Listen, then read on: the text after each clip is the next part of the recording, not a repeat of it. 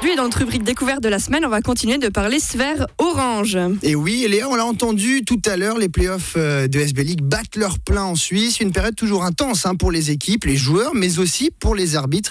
On entendait tout à l'heure Julien Massy parler justement des arbitres qui allaient à la vidéo. C'est euh, effectivement un rôle euh, important, un rôle dont on parle peu évidemment en basket. Résident de Colombey, Sébastien Cliva officie sur les parquets suisses depuis près de 20 ans. Une passion qu'il a amenée aux quatre coins de l'Europe dès 2011, année durant laquelle il a dirigé pour la première fois des rencontres internationales. Passé par la Fédération suisse de basket au poste de responsable des arbitres helvétiques, le quarantenaire chablaisien se concentre aujourd'hui uniquement sur son activité au cœur des parquets. Nous avons voulu en apprendre plus sur le parcours de Sébastien Cliva. Il a commencé par revenir sur ses débuts. J'ai commencé ben, ben, comme tout le monde en faisant du mini-arbitrage en fait. D'abord, j'étais joueur comme mini, puis après, quand je suis passé à la, catégorie en dessus, on m'a fait la proposition d'aller arbitrer des tournois le dimanche. Et je me suis dit, pourquoi pas apprendre mieux les règles. Et puis, c'est comme ça que cette passion a commencé. D'abord, je faisais les deux, puis ensuite, ben, il a fallu prendre une, une direction. Puis j'ai senti que l'arbitrage, c'était la bonne direction pour moi. C'est quoi vos premiers souvenirs dans l'arbitrage, justement? Ben, C'était ces tournois mini, c'était rigolo. On savait pas trop ce qu'on faisait. On, on, sifflait quelques fois par match. Et puis ben, ensuite, ben, la compréhension des règles. Euh, gentiment avoir des bons conseils. Aussi, j'avais la chance à Fribourg d'avoir énormément de personnes qui nous suivaient euh, pour l'arbitrage. Donc euh, on, avait, on avait de bons conseils, c'était motivant. Et puis c'était aussi une autre façon de, de, voir, son, de voir son sport, qu'on ne voit pas tout le temps les mêmes équipes. On voit pas tout le temps les mêmes joueurs de la même catégorie, on rencontre tout, type de personnes, tout type de catégories aussi, et ça c'était vraiment un truc qui, m'attirait. Quand on débute, euh, Sébastien Cliva, on sait qu'arbitre, voilà, c'est un, un rôle exposé, euh, il y a évidemment des, des choses qui se passent au tout début, est-ce que ça, c'est compliqué finalement d'entrer en, en, contact avec ce monde-là, ce monde d'arbitrage? C'est pas facile de, recevoir des critiques, surtout quand on est jeune, mais je pense qu'à Fribourg, il y avait vraiment un bon système. On était bien encadré aussi lors des tournois.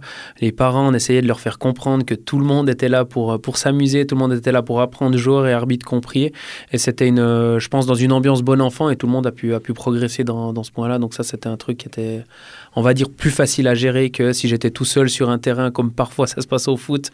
Euh, puis dans d'autres sports où les parents, ils s'acharnent un petit peu. Ça, c'était souvent le message de dire, mais arrêtez de vous acharner sur un jeune qui vient voir euh, qui vient prendre son temps, qui gagne peut-être un petit peu d'argent, mais qui vient prendre son temps pour arbitrer vos enfants, encourager vos enfants plutôt que vous acharner sur le pauvre petit qui apprend aussi. Quoi. Il faut une force de caractère finalement pour euh, aussi jeune finalement se retrouver au milieu d'un terrain et de prendre des décisions qui vont potentiellement fâcher certaines personnes.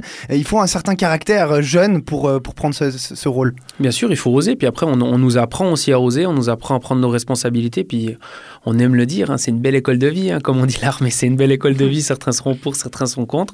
Mais c'est exactement ça qu'on apprend à prendre des décisions. En une seconde, on doit prendre des décisions. Et ça, c'est quelque chose qui est pas du tout facile de pouvoir analyser une situation et de prendre une décision rapidement c'est pas fait pour tout le monde. Il faut s'entraîner, comme pour les, ben, les joueurs, hein, pour mettre le shoot à trois points à la fin du match depuis le coin.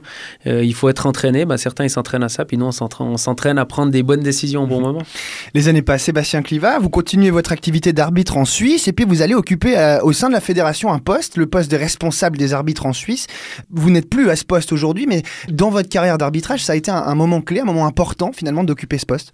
Oui, c'était important, c'était bien pour moi. J'ai pu concilier euh, ben, l'arbitrage sur le terrain puis l'arbitrage arbitrage en dehors. C'était plein de facilités aussi pour, euh, pour s'organiser avec tous les voyages que j'avais.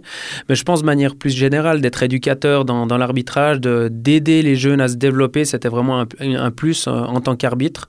De trouver les mots pour peut-être que les gens y comprennent mieux certaines situations, comment mieux se placer sur le terrain, comment peut-être mieux appréhender certaines situations. Pense que ça, ça m'a aussi beaucoup aidé dans ma carrière d'arbitre de devoir ben, challenger les autres et puis aussi en, tant qu'éducateur, se challenger soi-même. C'était ben justement, j'avais ces deux voies à la fois, ce qui m'a permis peut-être de franchir euh, certaines étapes un petit peu plus rapidement. On a beaucoup parlé du championnat suisse, hein, un championnat que vous, arbitrez encore, hein, Sébastien Cliva aujourd'hui, mais vous êtes surtout amené à traverser les frontières. C'est aussi ça dont on va parler.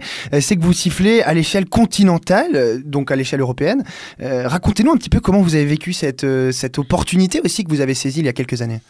Ouais, c'était en 2011. J'ai eu la chance de, ben, déjà d'arbitrer des finales en Suisse depuis 2011. Et puis là, on m'a, ben, m'a proposé d'aller au niveau international. Ben, c'était, c'est devenu gentiment un rêve. À force de graffier les échelons, au début, on se dit, ouais, c'est peut-être pas possible. Et puis, ben, ouais, c'est une énorme opportunité d'arbitrer d'autres, d'autres types de championnats. Ça veut dire ben, des championnats de Coupe d'Europe, mais de voir d'autres équipes d'autres mentalités aussi, d'autres origines et plein de choses dans, dans le basket qui permettent bah, d'emmagasiner une expérience qui est incroyable. Vous connaissez la Suisse, vous connaissez l'Europe. On parle de basket aussi parce que les playoffs en Suisse battent leur plein. Euh, mardi soir, d'ailleurs, Vevey affrontait Neuchâtel pour l'acte 2 et euh, pour, y, pour y être allé finalement suivre cette rencontre, c'est vrai qu'on sent hein, qu'il y a une, une, atmosphère playoff. On sent du bruit, on sent des, des supporters qui, qui râlent, qui donnent leur avis. Euh, vous arrivez en Europe, vous parliez tout à l'heure des, des grandes équipes, des grands stades, une ferveur aussi qui est différente. Finalement, c'est une toute autre pression aussi que vous avez ressentie au moment d'arriver euh, dans ces grands championnats. C'est totalement différent. Bon, déjà, si tu vas à Vevey, ben, à Vevey, il y a peut-être pas mal de monde qui me connaît, donc le Cliva, il est connu. Mais si tu vas arbitrer le Maccabi Tel Aviv, il y en a peut-être certains qui te connaissent, mais il y en a 15 000, donc tu les entends un petit peu moins. C'est pas l'individu qui te crie dessus. On n'en est pas là. Par exemple, à Vevey, il y a quand même pas mal de monde, il y a une belle atmosphère. C'est des... Je dis des fois, on y- au niveau européen, euh, il y, a, il y a de la pression, bien sûr, mais il y a des fois des, des, des publics chez nous qui sont, c'est quand même des bons publics.